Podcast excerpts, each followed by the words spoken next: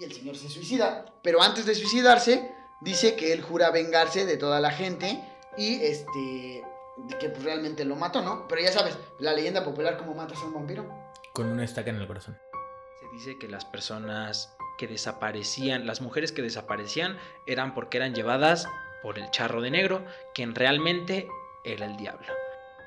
Cuentan que esa noche la mujer despertó a sus pequeños hijos, un niño y una niña, tomó un puñal y los llevó al río, el cual se encontraba muy cerca de su casa, casualmente.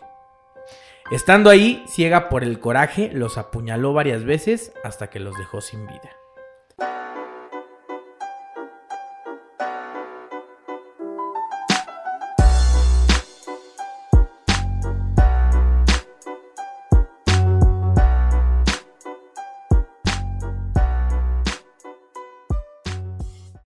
Amigos? Sean bienvenidos al episodio número 12 de la Podcasteca. Estamos muy felices y muy agradecidos porque este es el doceavo episodio. Y no quiero continuar sin antes saludar a mis amigos, colegas, socios. Willy, ¿cómo estás? Bastante contento por el nuevo set, seguimos celebrando. Y va- vaya, que está buena la celebración, ¿eh? Y queremos saber qué opinan acerca del nuevo set. Esperemos que les haya gustado.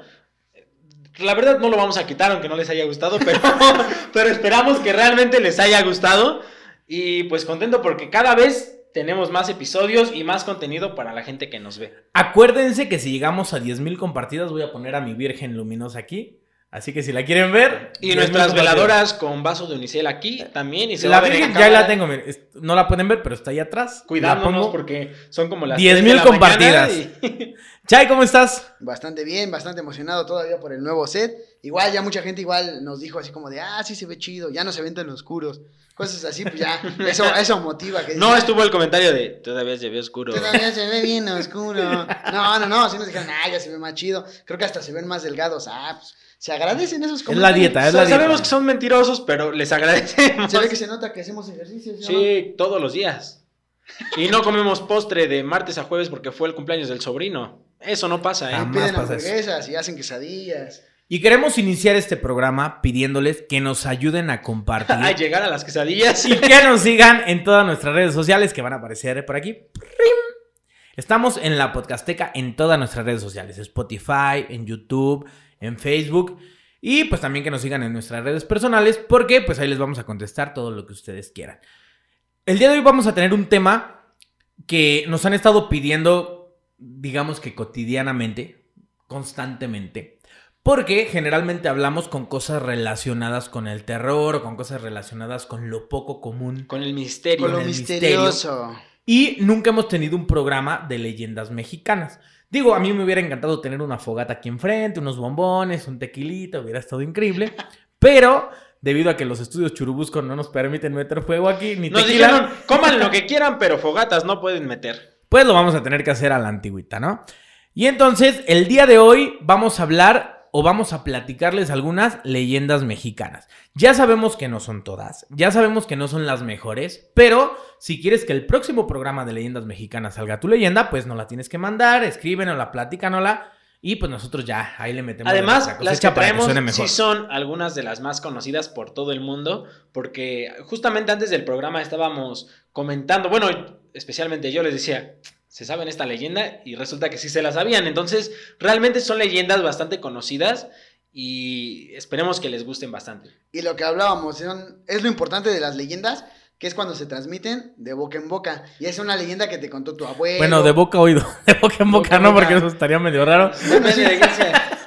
Sí, o sea, es bastante curioso cómo funcionan las leyendas, porque actualmente no, tú te metes a buscar en internet leyendas mexicanas y te salen todas, ¿no? Todas las que fueron recopilándose a lo largo de 300, 500 años, pero era, es muy chistoso cómo funcionaban antes las leyendas, que realmente a tu abuelo que vive en Guanajuato, en Querétaro, en Zacatecas, no sé de dónde nos ves, le llegaba o, o escuchó en algún momento la misma leyenda que escuchó alguien en Xochimilco, ¿no? O sea, es bastante interesante cómo funcionan las leyendas, que a pesar de la distancia que había, muchas de ellas coincidían. Porque deben saber que, bueno, aquí hay como bastante diversidad de, de gente que vive, que tengo un tío en, no sé, en Aguascalientes, tengo un tío en Guanajuato, tengo un tío acá, Y hemos llegado a la conclusión de que realmente la misma leyenda se llega a contar en diferentes estados. Por cierto, Por ejemplo, es- mis tíos en Francia, pues tienen leyendas totalmente Por cierto, si eres, si eres de Guatemala, la Llorona no es de Guatemala, te avisamos, te informamos que es de México, no se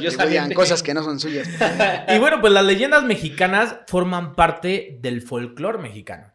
Realmente, si tú conoces a algún mexicano, pues seguramente has escuchado sus leyendas, ¿no? Exactamente. O algunas de ellas, ¿no? porque a lo mejor no todas se escuchan en todos lados, pero hay algunas muy específicas que siempre coinciden. Pero siempre hay una plática con tu familia, que estás acá echando la guasa y sale alguien, oigan, ¿se escucharon a lo, lo que le pasó a fulanita? Y de ahí era, es como jalar el hilo. O cuando, bueno, no, no, no sé si, eh, si todos hayan llegado a acampar, pero normalmente es algo, mm, En o sea, a- por lo menos aquí en México es muy clásico de te vas a acampar, te vas al bosque, acá a pasar con tu familia al tiempo y salen siempre esas historias, esas leyendas y que eh, por lo menos cuando eres niño siempre te sacan un sustito, ¿no? Y dices, ah, mira, a lo mejor no me duermo. Ah, abuelo, ya, abuelo, ya estuvo. Abuelo, ya Otras las escuchas cuando tienes 23 años y te siguen asustando, pero Sí, pues había un programa muy famoso que es La Mano Peluda, donde las personas contaban sus historias y te daba miedo. Y realmente era. si bien, si no eran las leyendas clásicas del folclore mexicano,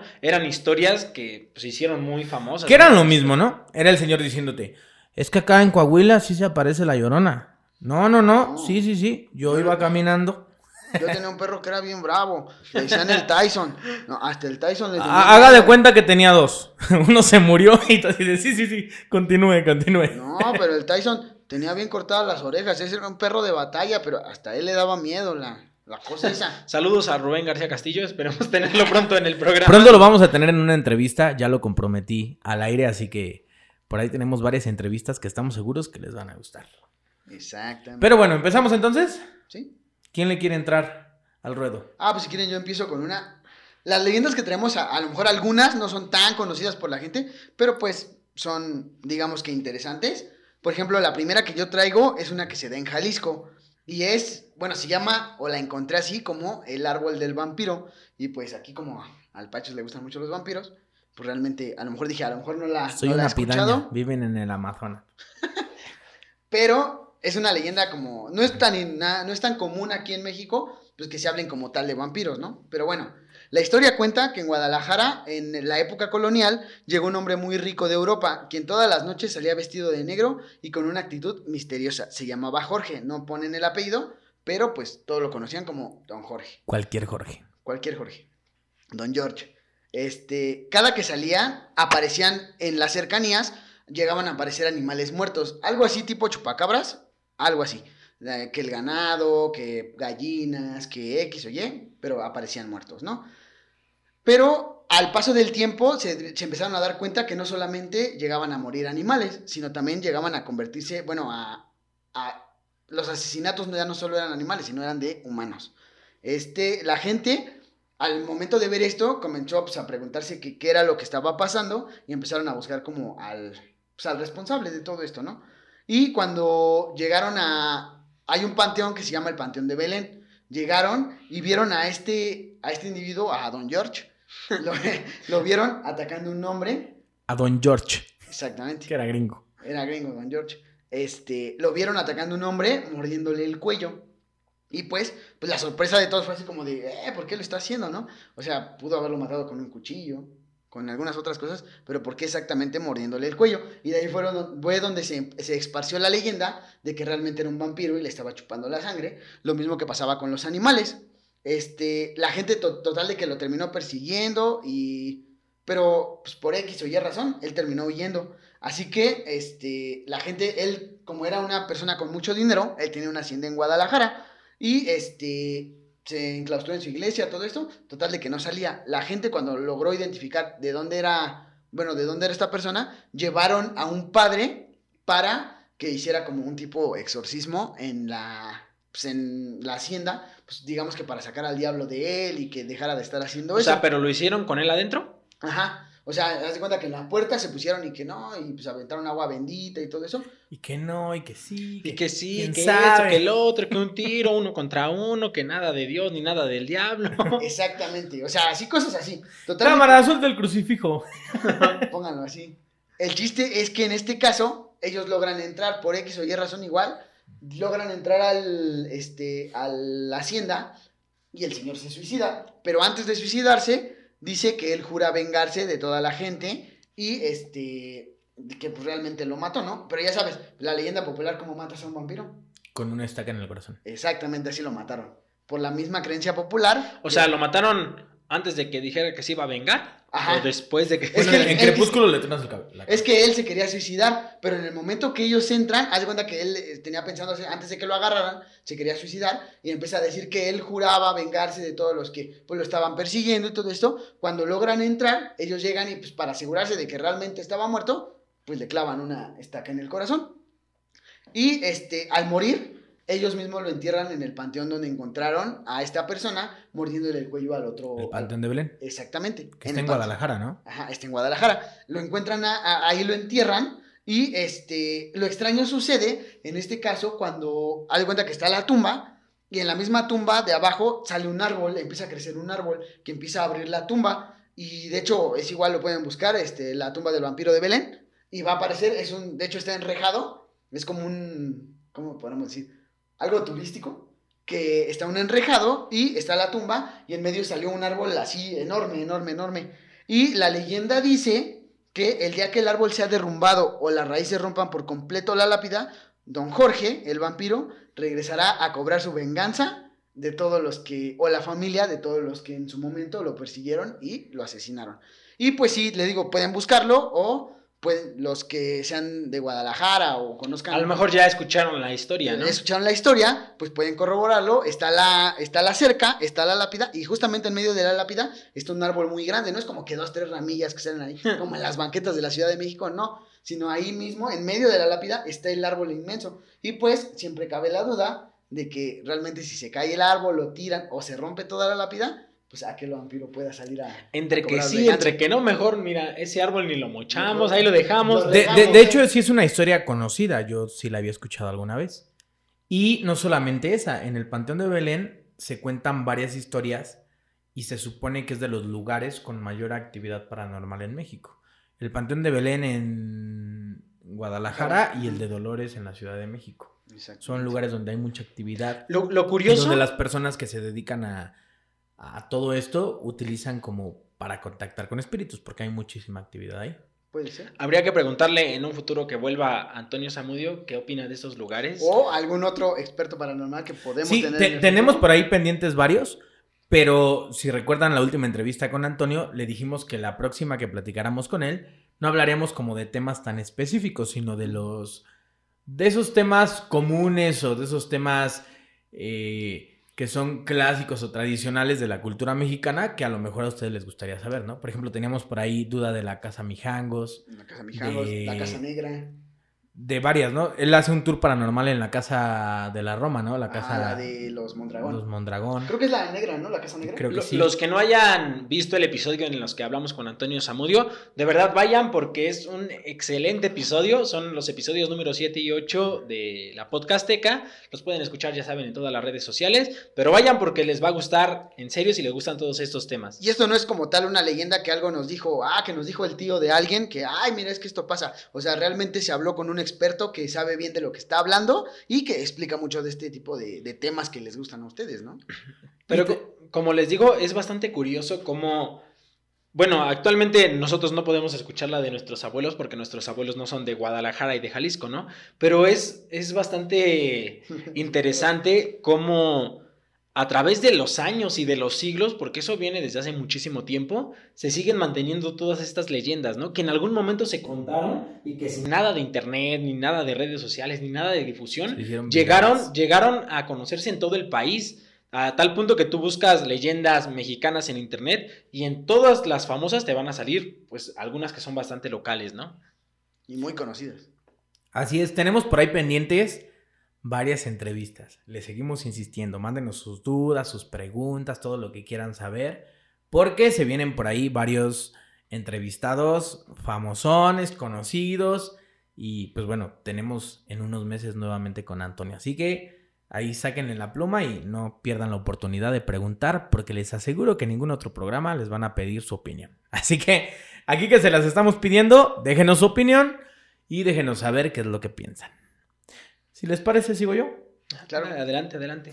Les voy a hablar de una leyenda que me llamó mucho la atención porque es una leyenda que se encuentra vigente o que se encuentra latente dentro de la cultura. ¿Esto por qué? Porque el lugar del que les voy a hablar es un lugar que sí existe y que sí es un lugar turístico en la ciudad de Mazatlán.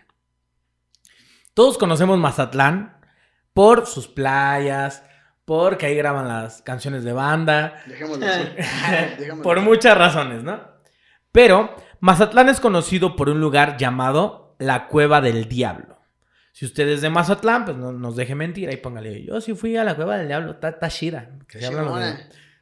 Ah, que se hablan los mazatlecos. Va, va a haber alguien de Mazatlán que nos diga, un acento feo que estás imitando, güey. Así no, güey, ese puro pinche cliché, güey. Tuvo- tuve varios morros que eran de. Bueno, en un varios trabajo. morros. Ya ves que tiene como 12 hijos. Vamos a entonces, cortar esto. Uno de esos nació en Mazatlán y, le- y habla así. No, no, no, no, no. Yo trabajaba en una institución donde yo trabajaba con muchos jóvenes. No mientas, ya, ya no trates de arreglar. Ya todos saben que tienes 12 hijos. Sodomita. Está esperando el 13, pero Es cierto, les es informaremos cuando nazca. Creo que No, va a ser en. Zacatecas.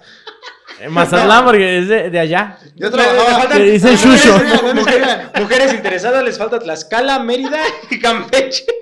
Colima, no, tienen cierto, no Colima. Yo trabajaba en una institución donde pues trabajaba con jóvenes y tenía muchos jóvenes, bueno, sí, adolescentes de esas zonas, de Sinaloa, de en la parte del norte. Y créanme que sí hablaban así de que eh, poquillo nomás y Dicen muchacho. Ah, esos son de Chihuahua. Los que dicen muchachos son de por allá de. Así que no creo que estemos muy errados en el acento y que estamos de, de diciendo. Chihuahua. Aunque quién sabe, porque luego escuchas a las personas que son del norte imitar el acento como chilango y se escucha raro. Entonces, a lo mejor la persona que nos escuche de otros lados del norte eh, va a decir, nah, así ni es el acento, ¿no? Pero poquillo nomás. Dicen, Van a decir, yo, yo- yo no digo muchacha, yo se digo escuchan, muchacha. se, se escuchan bien chilangos, bien cantados. Bueno, pues para que la puedan ubicar las personas que viven en Mazatlán o que viven en lugares circuncidantes, se encuentra cerca de la glorieta de, de Sánchez Taboada. Así se llama. Me cuesta trabajo porque no la conozco, ¿verdad? Sánchez Taboada. Dicen que por ahí se encuentra, ¿no? Y está pues cerca de la playa. En un derrumbe se dejó ver la cueva y obviamente cuando descubrieron que había una cueva, pues quisieron explorar a ver qué sucedía. Las personas que entraron a explorar esta cueva jamás salieron. Entonces las autoridades locales decidieron cerrarla y ponerle una reja y le pusieron luces rojas que significan peligro. No entres aquí. Diría Ramón. Está prohibido. Ligro. Peligro. Eso significa, pero bueno, de todos modos hubo personas que dijeron, no, es que no estaban preparados, esos muchachos iban nomás a la buena de Dios. Pinche gobierno, no, no quiere que nos Pinche gobierno, seguramente eran prianistas. la. ¿Cómo la llaman? Pinche gobierno. ¡Pip! No, lo vamos a poner. Vamos a comerciales. Ok, hubo otras personas que decidieron entrar a la cueva para explorarla, pero por supuesto eran muy inteligentes y se amarraron una soga a la cintura, entraron a la cueva y le dijeron a las personas que los estaban esperando afuera, dicho sea de paso con cámaras, que cuando jalaran la cuerda, pues los tenían que sacar, porque quería decir que algo estaba sucediendo. Pasaron las horas y más horas y más horas y no jalaron la cuerda. Entonces las personas de afuera decidieron jalar la cuerda y la sorpresa fue para ellos cuando se dieron cuenta que las personas que estaban atadas a la cuerda estaban muertas. O sea, sí estaban los cadáveres, pero fue el único que sacan, los cadáveres de las personas. Entonces, pues bueno, por todos estos hechos paranormales, decidieron cerrar el lugar y pues no permitir el acceso. Obviamente sabemos que hay pues dos.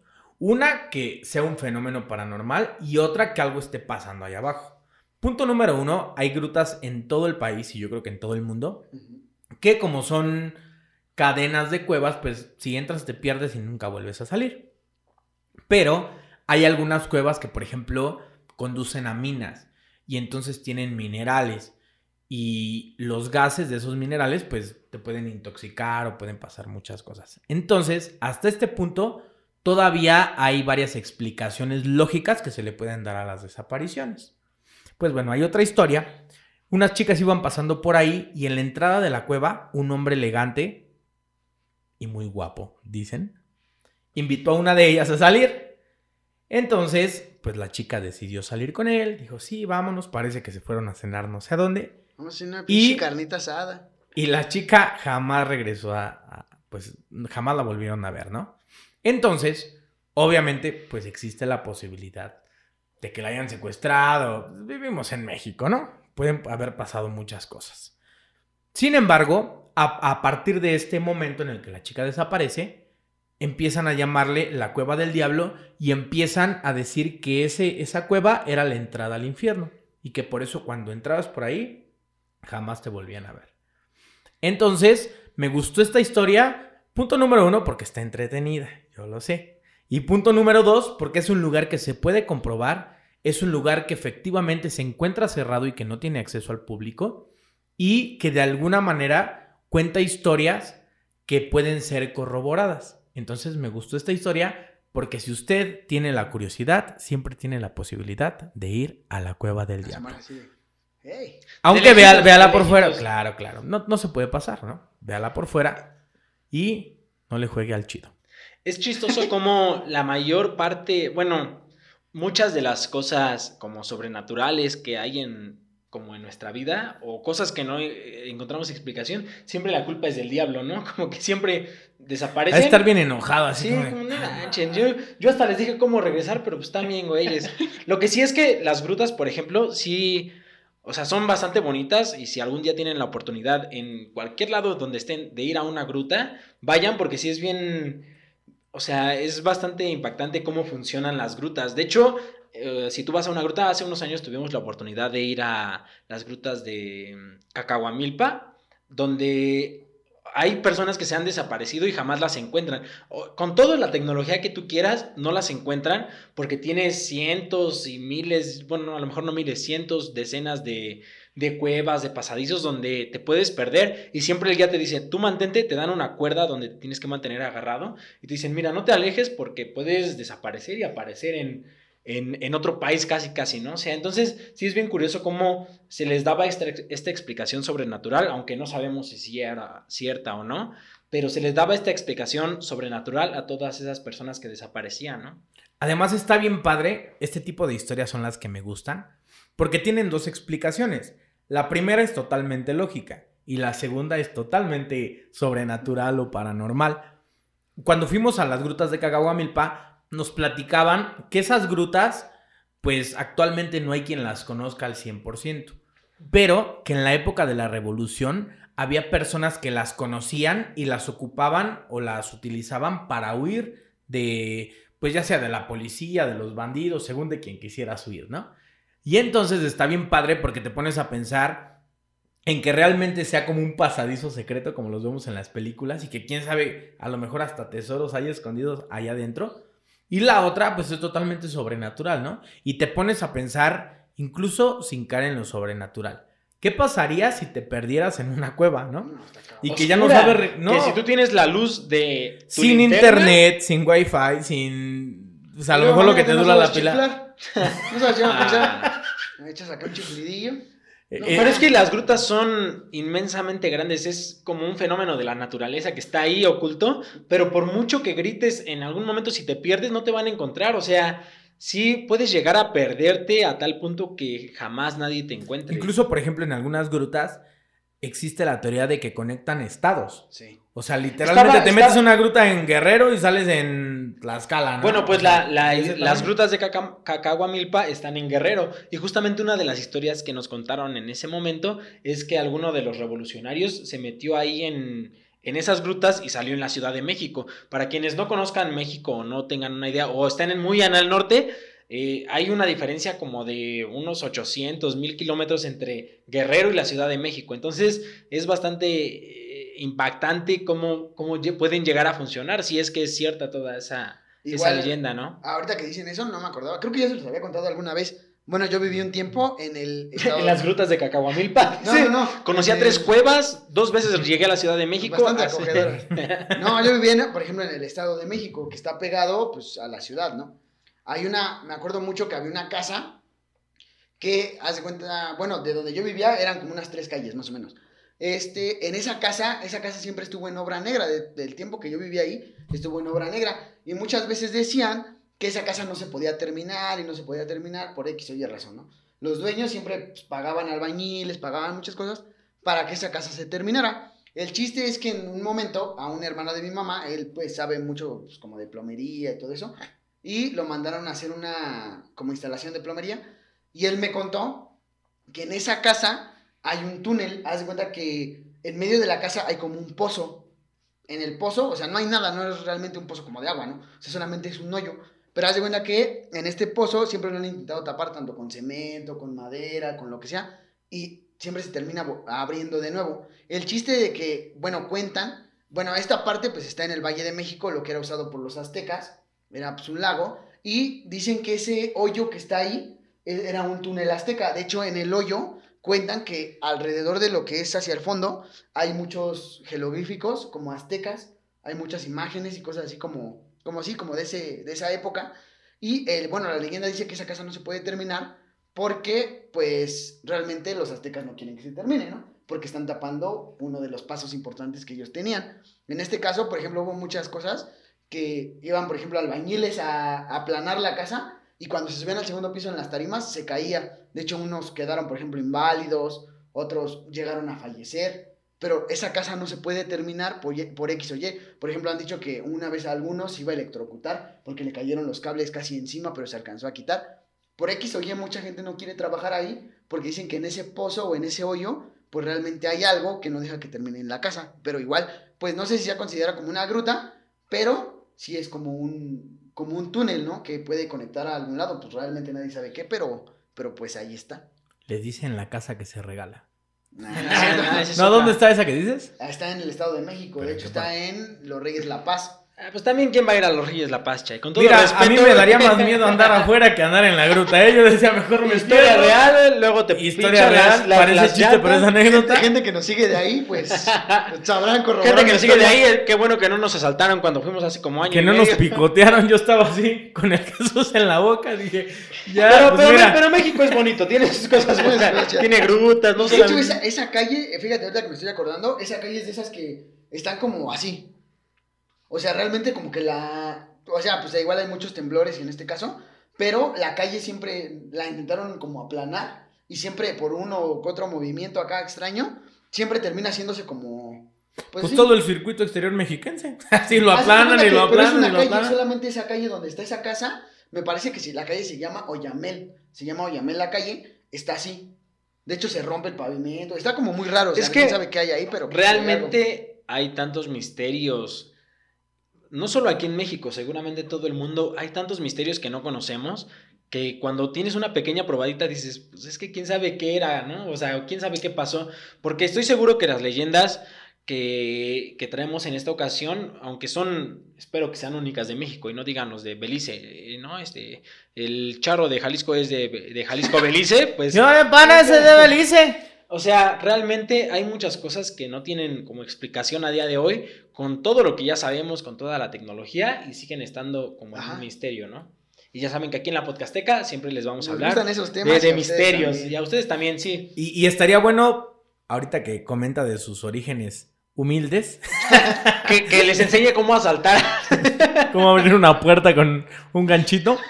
Estaría cómo, bueno. cómo- cómo robar las máquinas tragamonedas. Historia real. Es- eh, miren, eh, miren, les vamos a hacer, vamos a hacer una cosa. Y esto se los digo por, por conocimiento propio.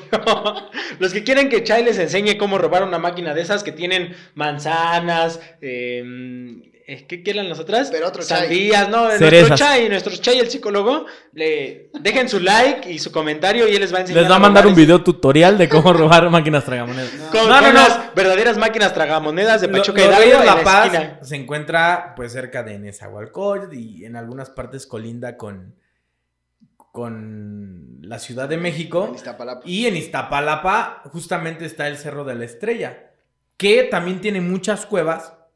El Cerro de la Estrella era un lugar ritual para los aztecas. Ahí, cada que moría o nacía el nuevo año, hacían sacrificios, que era cada 52 años, 54, 50 y algo, para no fallarle.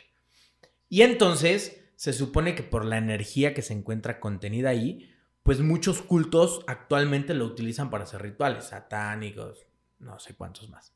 Entonces es un lugar bien interesante porque actualmente hay actividad paranormal en esas cuevas que se encuentran en el Cerro de la Estrella. Sería como para un capítulo No, aparte, y ¿no?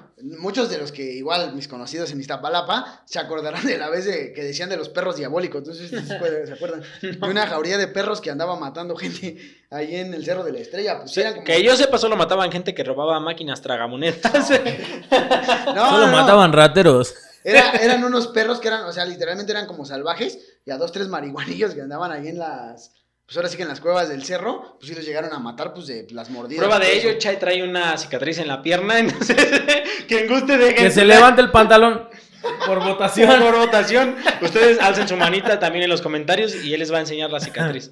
Y ahí que cada quien piense lo que quiera. Este es el episodio prohibido de la fotografía. Pero continuamos con las esperemos leyendas. que no metan a la cárcel a Chai por estos comentarios. Esto nunca sucedió. Eso no, que Vamos no a borrar la su leyenda mente. de Chai con Texcoco, ¿eh? Mejor esa lo dejaremos para otro episodio. Continuamos con las leyendas de la podcasteca. Una leyenda bastante famosa que yo en su momento había escuchado, pero no recordaba del todo, es una bastante famosa que es La mulata en Veracruz. Hace, uno- hace un- unos minutos o hace un rato les pregunté y parece que ellos sí la conocían, así que espero que realmente las personas que nos están viendo también la conozcan y si no, aquí les vamos a platicar de qué trata. Bueno, esta leyenda proveniente de la ciudad de Córdoba, Veracruz, nos habla acerca de una bella mujer, la cual solía curar a las personas de sus enfermedades. Eh, la leyenda cuenta que esta persona tenía como pociones, como brebajes, como métodos no poco comunes para salvar a las personas, pero que siempre salvaba a las personas de la muerte. Cuando La tenían una enfermedad. mexicana. ¿Cómo? La Mari Labo mexicana. Más o menos era la Marilabú mexicana. Bueno, esto llegó a ocasionar que en un momento eh, se le considerara como bruja. Le decían la mulata. Bueno, cuenta la leyenda que esta mujer era bellísima, que era una mujer bastante intrigante, pero que nunca le hacía caso a nadie. Eh, nadie sabía dónde vivía, pero la persona, había una, el alcalde de Córdoba, Veracruz, don Martín de Ocaña, estaba enamorado de ella. Un día la vio y dijo, me voy a enamorar de la mulata.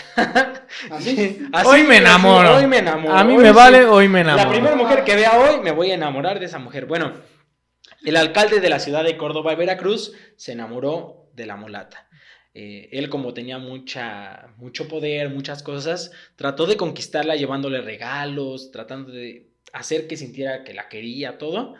Pero la mulata, tristemente, la, eh, nunca aceptó ninguno de estos regalos y no aceptó eh, estar con esta persona, con el alcalde de, de Córdoba, don Martín de Ocaña, porque era don, era de esos... Sí, No era Martín, era Don sí, Martín de no era Ocaña. No hay. Don Martín de Ocaña. Bueno, pues esto ocasionó que Martín de Ocaña la acusara de brujería, puesto que al no aceptarlo a él después de todo lo que había hecho, él inventó, él comentó que lo habían embrujado, que él le habían dado una poción con la cual había perdido la razón y había hecho que la siguiera pues hasta el fin del mundo, ¿no? Entonces, eh, con el poder que tenía esta persona, aprisionaron a la mulata y pues la llevaron a la cárcel como debe de ser, ¿no? Dentro de pues, así tiene que ser. debe, Solo- debe solo por ser mulata, ser, por ser una bruja. Por no había ser- notado, Willy es un poco racista, así que. ¿Y qué tiene? ese tipo O sea, estás Oh, diciendo, estás diciendo que las mujeres son una raza. No, no, no, las mulatas, eso significa mulata. Yo no lo dije. Una mulata es una morenita. Bueno, así se le decía, la mulata, así es la historia, así es la leyenda. Una vez en la cárcel, eh, la mulata estaba en la cárcel, pues sí, estaba en prisión y... eh, es que está actuando la escena. Bueno, su condena fue... Su condena por brujería, esto estamos hablando del siglo XVI, siglo XVII, entonces todavía estaba la Santa Inquisición en México. No, también veo esclavitud. La condena para esta mujer fue morir en la hoguera. Entonces, sabiendo su condena, esta mujer que era bellísima, como les comento, le pidió a uno de los guardias que estaban vigilándola un gis, simplemente porque pues, a lo mejor uno de sus últimos deseos era tener un gis. Esta mujer, bueno, este hombre no pudo resistirse a los, a los encantos de la mujer y le otorgó ese deseo, el gis, con lo que la mujer decidió dibujar un barco, un barco que pues era una obra de arte, eh, la historia cuenta que pues nunca habían visto nada, nada igual y esta mujer le preguntó al guardia qué es lo que le falta a este barco y el guardia le respondió navegar. Y entonces la mujer le respondió que observara cómo el barco navegaba. Y aquí es la parte como fantástica, donde cuenta que la mulata de repente ingresó a ese barco que había dibujado con los gises y desapareció. Jamás en la vida se le volvió a ver a la mulata. Y antes de que digan, esta es una historia fantástica, que no sé qué, yo creo que todas las historias fantásticas tienen algo de cierto y yo les quería comentar algo casi al principio del programa, pero se me olvidó. bueno, las leyendas... Pero ya lo apunté aquí. Oh, sí, aquí está apuntado. Las leyendas originalmente eran relatos que combinan elementos reales con fantásticos. Nunca sabremos si la mulata realmente ingresó en ese dibujo de un barco que ella hizo o no, pero esos son las leyendas, cuentos, relatos que eh, combinan elementos reales con elementos fantásticos. Y ah, no sé a ustedes, pero a mí me encantan las leyendas mexicanas. Yo cuando dice la mulata me imagino a la negrita de los hotcakes, güey. La que tiene su paliacate así, rojo de bolitas blancas. Usted dígame, ¿a poco no eso es una mulata? y luego hablamos de los años 1600, cuando el tirano mandó las calles de Cartagena. Aquella historia vivió. Claro que sí. Esa era la mulata. Esa era la mulata. Aquí no le debes de pegar. A la negra, a la mulata. No le pega a la mulata. ¿Por qué no le pega a la negra? Es racista. Entonces, no le pega a la mulata. Facebook no dijimos negra. No falta mucho, no falta mucho para que censuren la canción, ¿eh? Sí. Y para aclarar, la Guarden canción no se tweet. llama así. No, se llama La Rebelión. Toda la gente la dice, ponla de no le pega a la negra, pero no se llama así. Se llama, Se llama No le pegue a la mulata. No le pega a la mulata. Llama- No, no, ¿cómo se llama? No le pega a la de los hotcakes. Ah, de los hotcakes. ¿Ya viste que cambiaron la imagen de los hotcakes por eso? ¿Por qué? Ah, yo recuerdo al señor Waffle. Por... Sigue siendo la negrita, ¿no? No, La ya de- que ya no, que ya es racista. Ah, yo la acabo de ver hace como dos semanas. ¿O ¿Quién me vendió? Todavía no acababa el stock en Soriana y pues ahí estaban todas las demás. De verdad, acabo de ver la negrita. La de Bueno, la esta fue la historia de la mulata en Veracruz. Si ustedes son de México y alguna vez escucharon esta historia, coméntenos y díganos qué piensan, quién se las contó, sobre todo porque a nosotros no nos las contaron, no tenemos familia en Veracruz. Eh, sí. ojalá, ojalá, ojalá Carliños nos la hubiera comentado algún día. Carliño de Nacimiento. Sal- Saludos, hasta saludos, Veracruz. Carliños, eh, pero nunca nos la contó. Pero coméntenos quién se las contó, si es que la llegaron a escuchar, y si no, ¿qué les pareció esta historia? ¿No? ¿Les parece que cuente la siguiente yo? Pues ya ¿Ya que. qué? Ya lo dijiste, Chae. Un volado, pues bueno. Ahí. Bueno, ya les voy a dar a elegir. ¿Cuál quieren? ¿Una de Xochimilco o una de la Ciudad de México como tal? Del Pues centro es de la que- Ciudad de México. pues es que Xochimilco está en la El ciudad. el centro de la Ciudad de el México. centro de la Ciudad de México. Bueno, esta es más relacionada con. Si se llama Los Ladrones de Tepito, Chay, ya todos nos la sabemos. ¿eh? Por favor, las noticias llama antier. Don de Dios, ¿no? don de Dios. No, no, no. Esta es una casa. Saludos, Luis Felipe Tobar. Algún día llegues Ya, a este ¿cómo se programa. Mauricio Islas. Este, bueno, esta habla de una casa que está en el número 90 de la República de Uruguay, en la colonia centro de la Ciudad de México. Se encuentra una vieja casona donde vivió don Juan Manuel, un hombre de clase acomodada que, pese a estar casado con una hermosa mujer, era infeliz por su incapacidad de concebir un hijo.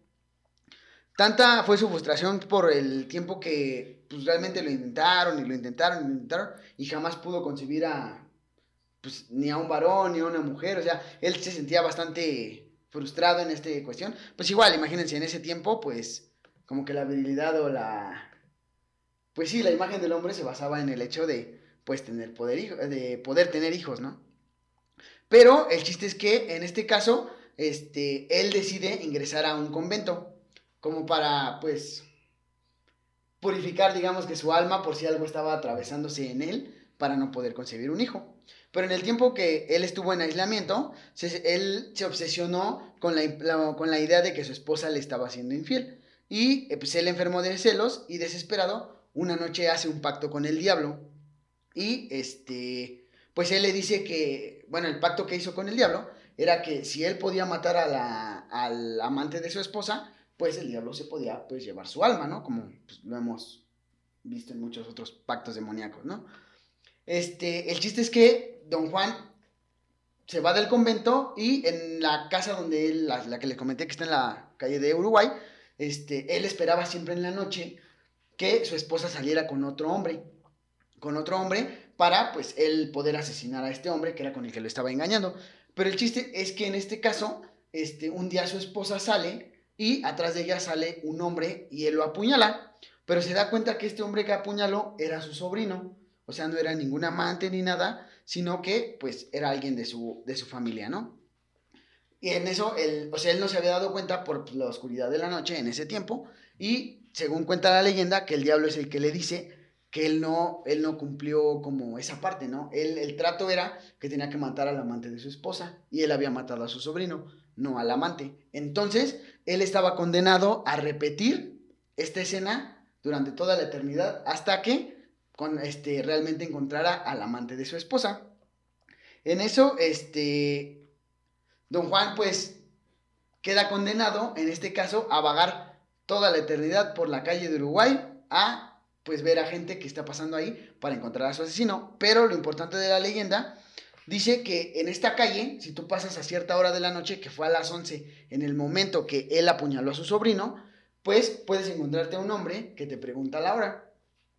Y si la hora, te das cuenta que llega y dice, oye joven, ¿qué hora es? Y tú le dices las 11 de la noche, él te contesta, dichoso aquel que conoce la hora de su muerte y te apuñala y mueres. En este caso, quedas tendido en... O sea que cama. cuando te pregunta la hora tienes que decirle, híjole, yo creo que como en dos meses. Fíjate, fíjate que yo la había escuchado con Franco Escamilla, güey. que te dice, ¿qué hora es? Son las seis. Son las seis, valiste, güey. Algo así.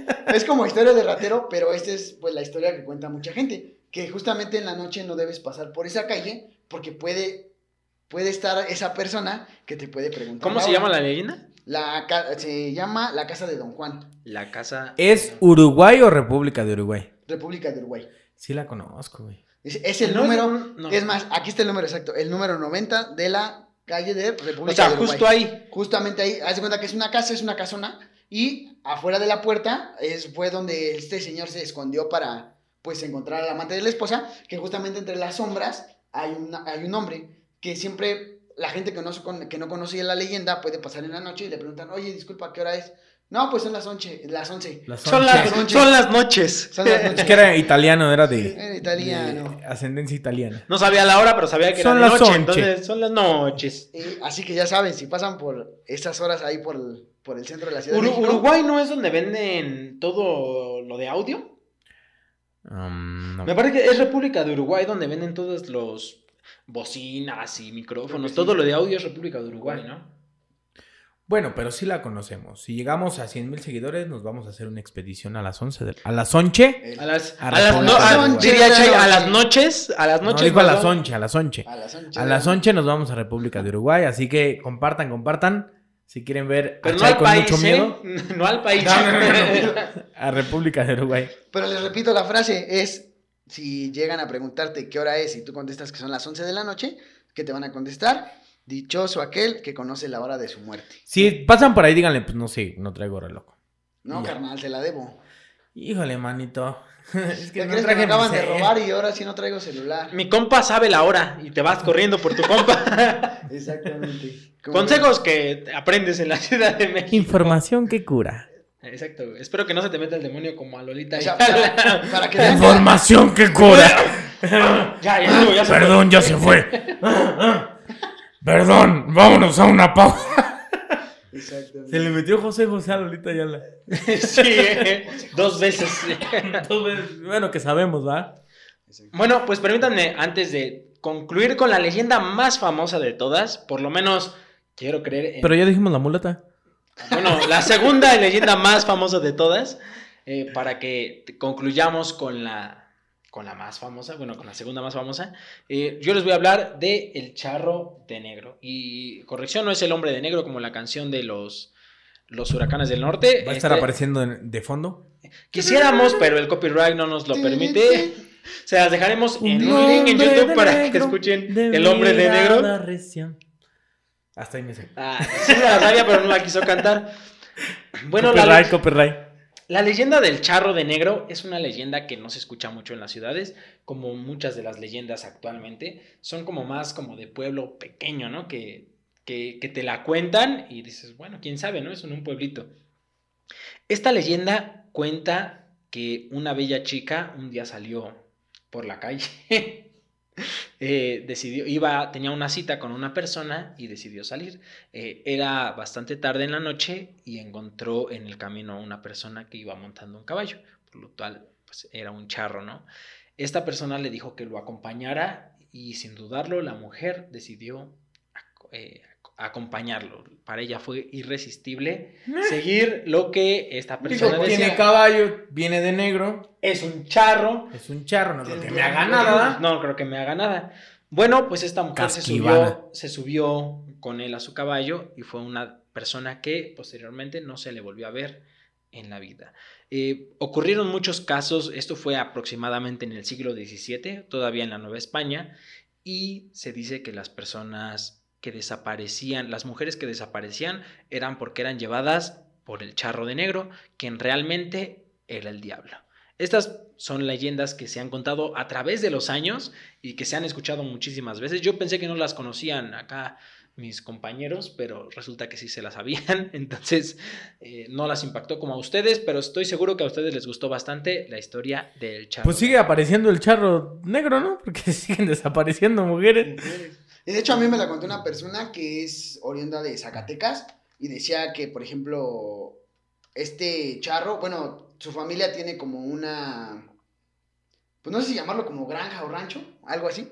Y decían, bueno, ella me contó que su abuela había tenido, no sé si sea cierto o no, no me consta, pero decía que su abuela se había visto al charro negro. Yo por eso conocía la historia del charro negro, que se llegaba a aparecer en las noches en esta, bueno, digamos de rancho, en este rancho, y que siempre que la señora salía como a apagar todo lo, pues, como toda la luz que le dejan a sus animales, el charro negro la veía desde lejos y que tenía los ojos rojos, pero que ella como conocía la leyenda jamás se acercó y ahora sí que salía corriendo rápido para su casa como para que este charro pues no se la llevara.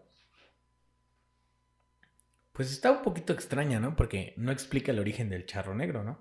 Solamente un día apareció, llevaba muchachas y ya. Es que a mí, es que me, acuerdo que sí me contó como el origen de esto, porque me decían que era una, como un, ¿cómo se puede? Como un hacendado de la época de la revolución, que él era muy guapo y que en este caso él había tenido como muchas mujeres y que pues esta es como la leyenda, en el momento que murió, creo que a él lo mata un, un esposo celoso, me parece, que es el esposo celoso que matan al charro y que por eso él como que vaga en el mundo llevándose mujeres, exactamente. Además, no, realmente las leyendas son como una parte de la historia que se llegó a contar en un momento y no siempre se tiene toda la, toda la La historia de origen de las leyendas, ¿no? No es como la llorona que, eh, eh, bueno, la mayoría de las personas conocen más o menos como la historia que se dice que es la historia real de la llorona, sino que hay muchas leyendas que se contaron en algún momento y realmente se esparcieron por todo el país pero sin saber una explicación, ¿no? O sea, simplemente fue como de el amigo del amigo del amigo de mi amigo me la contó y pues yo le creo, ¿no? Exactamente. Así que si usted conoce una mejor historia, mándenosla y aparecerá. A lo mejor En yo conozco la historia original del charro negro, era mi A lo mejor usted es el charro negro. Y puede mandar así, oye, eso no es cierto, y acá. Estoy desde el más allá. ¿Por qué me están difamando? Soy el diablo. sí. Pues vámonos con la leyenda más conocida y más famosa y más contada, yo creo que en los últimos tiempos. Así que en este momento entra la música tenebrosa. Uh, uh, uh. Ah, los efectos especiales. Ay, ¿por qué haces un ruido, Chay? Solamente con música tenebrosa era suficiente. Lo voy a Ahora tendré repetir. que buscar una canción que le haga para Aquí entra la música tenebrosa. ¿Vieron? Se cuenta que La Llorona es una mujer que deambula por las calles de la Ciudad de México en busca de sus hijos, a los que ella misma asesinó, enloquecida durante toda la noche. Dicen que aparece en lugares por donde alguna vez pasó un río. Esto es muy importante, porque en todos los lugares donde hay ríos dicen que aparece la Llorona. También se dice que es una mujer muy bella vestida de blanco. Otros mencionan que solo se alcanza a ver su silueta que flota. En lo único que coinciden es que siempre se deja ver y se escucha un largo y aterrador grito que dice Ay, mis hijos. Ay, mis hijos. Así le hace. Así en español.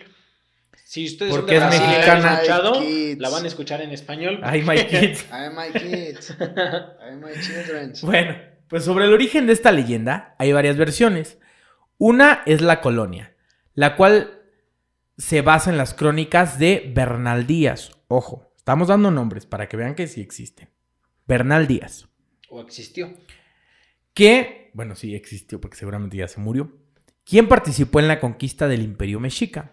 Se cuenta que una mujer de origen indígena era amante de un caballero español, y cuando ella le pidió formalizar la relación, él se negó porque pertenecía a la alta sociedad, como Chay comprenderá.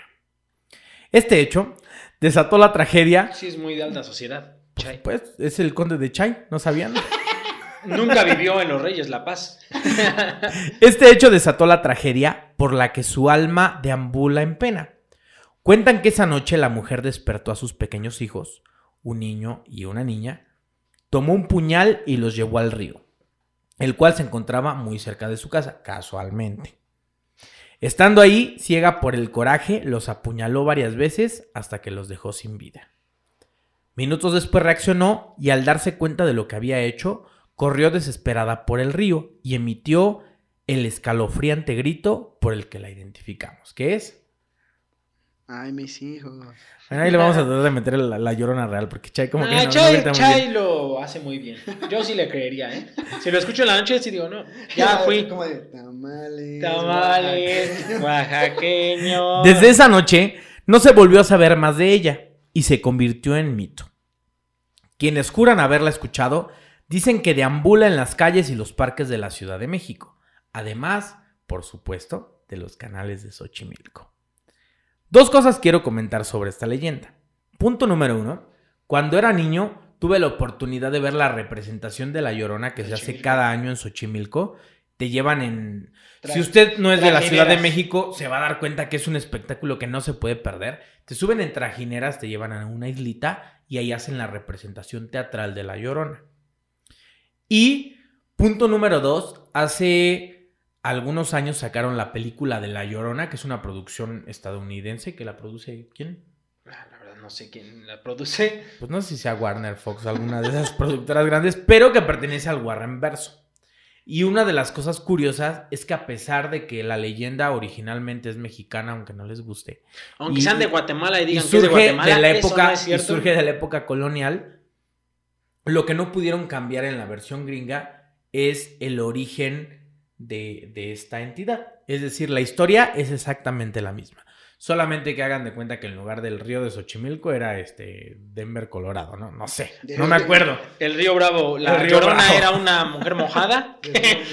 Pero, pero la historia es la misma. Por eso les comenté que pusieran atención cuando dice que se aparece en los lugares de río. Porque si van a Guanajuato les van a decir que era el Lerma. Si van a la Ciudad de México era Xochimilco. Si van a Guatemala era el Río río, Guatemala. río El Guatemala. río guatemalteco de El Guatemala. punto es que muchos comentan y lo hacen hasta en forma de broma que esta leyenda ha sido tan famosa que todo el mundo dice que es de ahí, pero originalmente pertenece al centro de la Ciudad de México porque aquí fue la conquista. Así que le vamos a dar un aplauso a la Bueno, fue, fue, fue conquista en varios lados, pero la historia ori- originalmente viene de los mexicas, de los aztecas. Y bueno, el guatemalteco que me diga que los mexicas y los aztecas son de Guatemala, pues ya, miren, mejor ni les decimos nada porque sabemos que no es cierto, ¿no? Entonces, la leyenda de la Llorona es una leyenda muy famosa en todo México y que, así como todos los países dicen que es de ahí, todos los estados dicen que tienen a su Llorona. Sí, claro. El que ustedes le pregunten dice, no, era de aquí. Es más, vivía en la casa esa verde, ahí vivía la Llorona. No, Allá a yo, un lado del Mocha Orejas, ahí vivía yo la conocí a los Llorona. morritos eran medio castrosos, pero eran buenos morros. Sí, sí, no se merecían que todo les el día, pues por eso los mataron. ¿Ustedes realmente en algún momento escucharon alguna historia, una leyenda como, como su definición lo dice, de, de boca a oído? O sea, que les contaron sus abuelos. Niño sus Chay alzó la mano. Chay. Yo, yo. Ah, pues en esta misma de La Llorona, bueno, también tengo yo familia en, pues ahora sí que en Xochimilco. En Xochimilco, este, uno de mis... Su bueno, tía es la llorona, pero no nos lo había querido decir. Está lejana, porque ella era güerita. y- pues, realmente, Es que empalideció cuando murió, pero era del mismo color que el chai. Éramos acá medio mulatillos, ¿no? Ah, sí, era mulata porque era, era mexica. Perdón. Me estás diciendo que hay un multiverso. No, pues, bueno, la, la familia de la mamá de, de mi primo, ella, todo, toda su familia es oriunda de ahí, de Xochimilco, o sea, todos, todos han vivido ahí. Ellos viven exactamente, si se bueno, si han ido a Xochimilco, hay como varias partes como de bosque. Mi primo vive como a, bueno, vive a un lado de lo que es el, el bosque, ¿no? Una, yo me acuerdo cuando estaba más chico, pues pasaba mucho tiempo ahí. Una noche me acuerdo que pues mi primo estaba en su cuarto y en ese entonces no me acuerdo, mi prima creo que ya estudiaba en otro lado, su hermana, y me dejan a mí en su cuarto. Y su ventana creo que da exactamente hacia el bosque, o sea, se puros árboles. Pues estaba pues, en la madrugada, siempre he tenido la maña de dormirme tarde y pues estaba, pues no me acuerdo qué haciendo, pero el chiste es que creo que estaba en el celular. Cuando de repente se escucha de esos así como silencios, silencios incómodos, que sabes que algo está mal, ¿no? y así el silencio era muy grande y en ese, en ese momento pues sí te percatas y noté que todos los perros ahora sí que me parece que de la calle chillaban, o sea, no aullaban, sino como que chillaban muy feo, o sea, como de, o sea, literalmente como de miedo, ¿no? Y pues sí, a mí se me hizo muy extraño porque se escuchaba horrible, o sea, eran solamente el, el chillido de los perros. Y pues sí me dio un poco de miedo y pues, pues, estaba, yo, pues, estaba yo chico, ¿no? Y me tapé con la cobija. Todavía. Bueno, de edad, de edad, claro, de edad. Y pues me tapé con la cobija, total de que pues ya, pues en, a últimas pues sigues escuchando, pero pues te quedas dormido. Y al otro día me despierto, estaba yo con mi primo y pues el vecino, mi primo tiene una terraza, estábamos allí en la terraza y sale uno de, de sus vecinos y le dice, oye, que no escuchaste lo de anoche. Y mi primo le dice, no. Y le digo, pues yo me percaté que a lo mejor hablaba de lo mismo y le digo lo de los perros. Y me dice, ¿tú sí lo escuchaste? Le digo, sí. Me dice, ¿verdad que, ¿verdad que se escuchaba bien feo los, los, ahora sí que el chillido de los perros? Y, o sea, no fue uno o dos, sino eran como que todos los que estaban en la zona estaban chillando muy feo.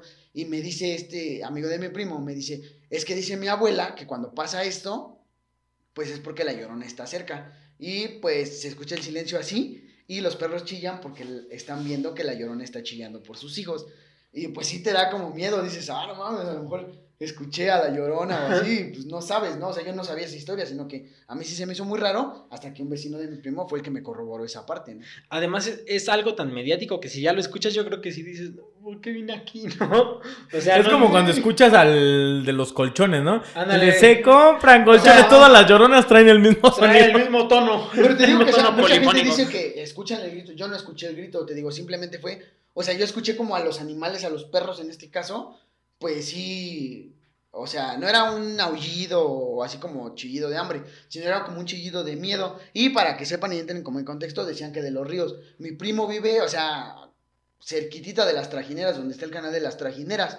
O sea, son tres calles a lo mucho donde vive, donde vive mi primo. Y pues sí, la gente de ahí, que es oriun- oriunda de ahí, dicen que cuando pasa ese tipo de cosas con los perros y esos silencios, es porque la llorona anda dando su, su Y si son atentos, hace un momento, bueno, hace unos momentos comentamos las trajineras, porque justamente en Xochimilco es donde hacen la repres- representación teatral de La Llorona, que igual yo era muy chiquito, pero pues ahí tengo vagos recuerdos más o menos de esa representación. Además está bien padre porque cuando era niño, digo, no me tocó conocer a la Llorona, no tengo el gusto, pero sí, digamos que sí conviví con familia que tenía casas en pueblos así. Les estoy hablando a lo mejor de principios, no, finales del siglo pasado, ¿no? 98, 99, por ahí así. Pero que eran lugares que ni siquiera tenían luz, o sea, ahí en el Estado de México, en lugares bien enclavados. Y la sensación de estar en un lugar así es totalmente diferente. Es padre, pero aparte es como, como que sí da miedo, o sea, sí es misteriosa. Yo me acuerdo que las celebraciones de Día de Muertos eran bien padres porque había como procesiones, hacían una feria, ibas a... Era como, era como Navidad. Era como Navidad, pero extraña. La sensación que en ese tipo de lugares es bien extraña. Y por lo menos yo tengo recuerdos muy padres del lugar. Seguramente si regreso algún día, pues va a ser totalmente diferente. Pero no tenía... podemos porque llegaron los paracaidistas y robaron el terreno. Bueno, pero podemos ir a si visitar el usted es pueblo. un paracaidista, por No favor lo no lo haga, haga. compa, no nos lo robaron un terrenito por ahí. Pero era bien padre porque esa sensación como mística, el, el levantarte a las 7 de la mañana porque te levantas solo, ir a, a- a cazar chapulines y todo eso, era como bien padre. Entonces, eh, pues por ahí voy o a comprarme un simplemente, ¿no les ha pasado, por ejemplo, a ustedes que también les gusta acampar, no han acampado como en un, pues sí, digamos que en un cerro, en un bosque? Lo, lo que pasa es que a final de cuentas siempre tienes tu, tu panic button, ¿no? Tu botón de pánico. Sí. O sea, por ejemplo, ¿no? Acampamos en X lugar, pero la ciudad más cercana está a 25 minutos. Entonces es como, ay, no tenemos este alcohol para prender la fogata. Te subes a tu carro, te vas a la ciudad. O sea, realmente nunca acampas como en medio de la nada. Y este tipo de lugares, yo me acuerdo, pues nos íbamos en camión. Llegábamos, para las personas del Estado de México que conocen, en un camión a San Felipe del Progreso y de ahí era como en un carrito todavía para adentro. O sea, te estoy hablando de hace pues, 20 años.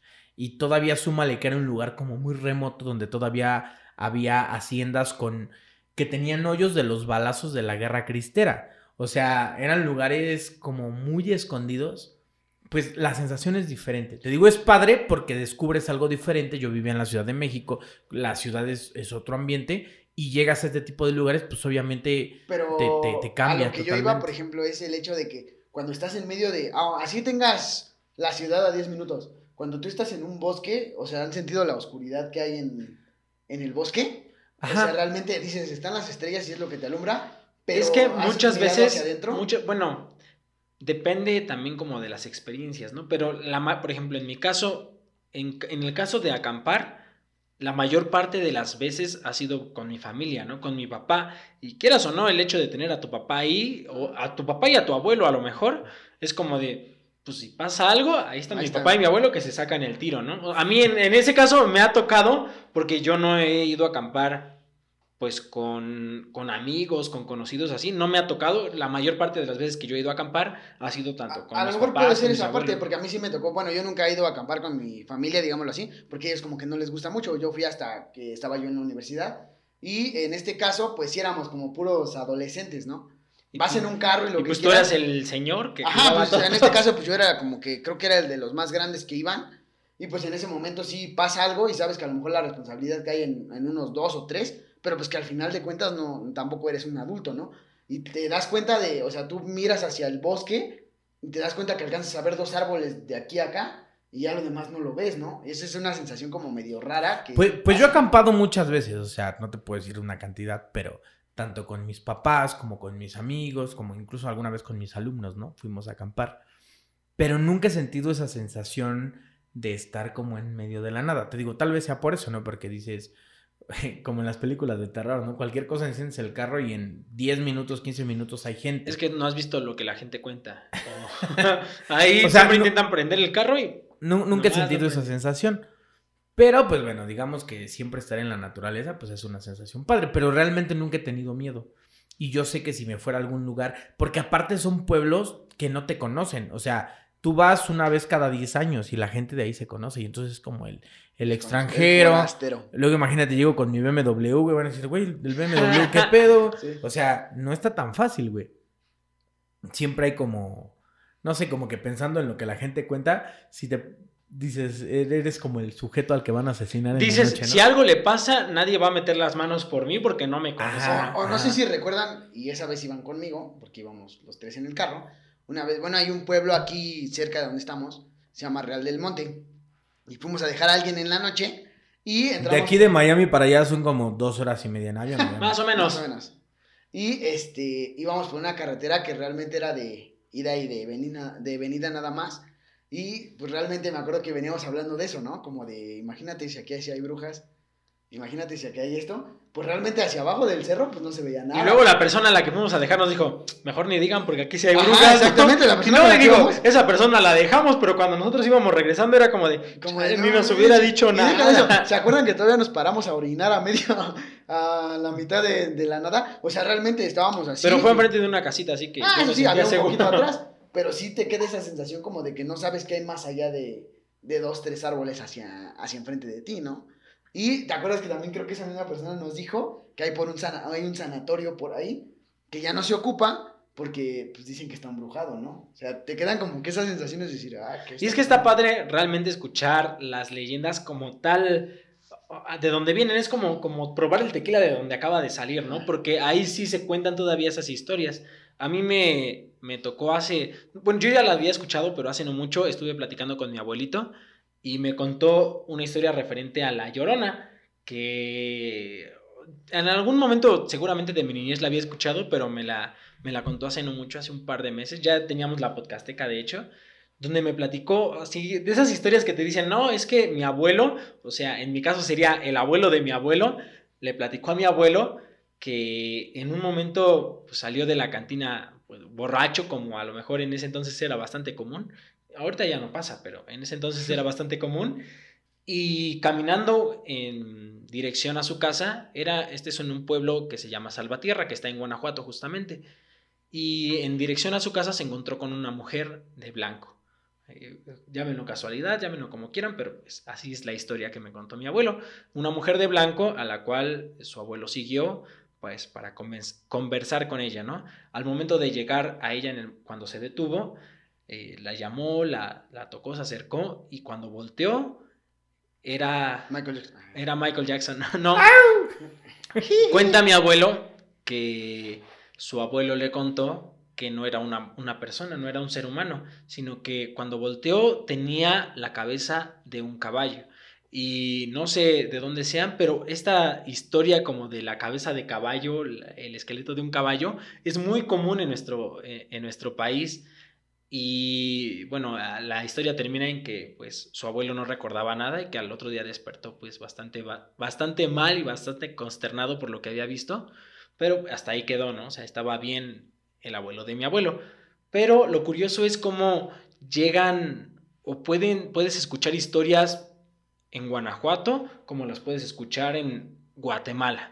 ¿No? O sea, o sea, realmente las historias. Saludos, Guatemala. O sea, no sé cómo es que en ese momento llegaron tan lejos porque no existían ni el internet ni las redes sociales, pero muchas de las historias que conocemos como leyendas se contaron hace muchísimo tiempo y llegaron a lugares que y, ajá, exactamente. era muy difícil de llegar. Como ciertas cosas específicas, ¿no? Que pasa en un lugar y pasa igual en otro. Ya lo comentábamos antes, tenemos un amigo que es igual de un pueblo que él igual comentó una vez alguna historia así, que algún familiar, igual algún abuelo suyo o algo así, en algún momento se, igual lo mismo, se encontró a una persona que tenía, bueno, él me lo comentó, que era la, la cabeza de un burro, que tenía la cabeza como de burro y que realmente como que estaba flotando refiriéndose a la llorona.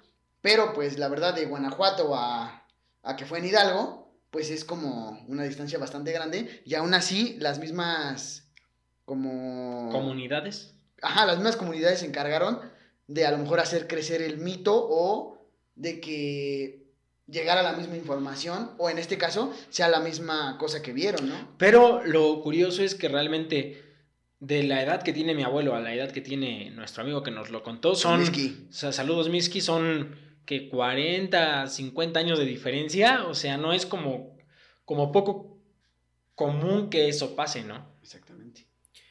Pero bueno, como siempre, usted tiene la última palabra. Willy, ¿algo que quiera decir para cerrar? Nada más que nos sigan en todas nuestras redes sociales.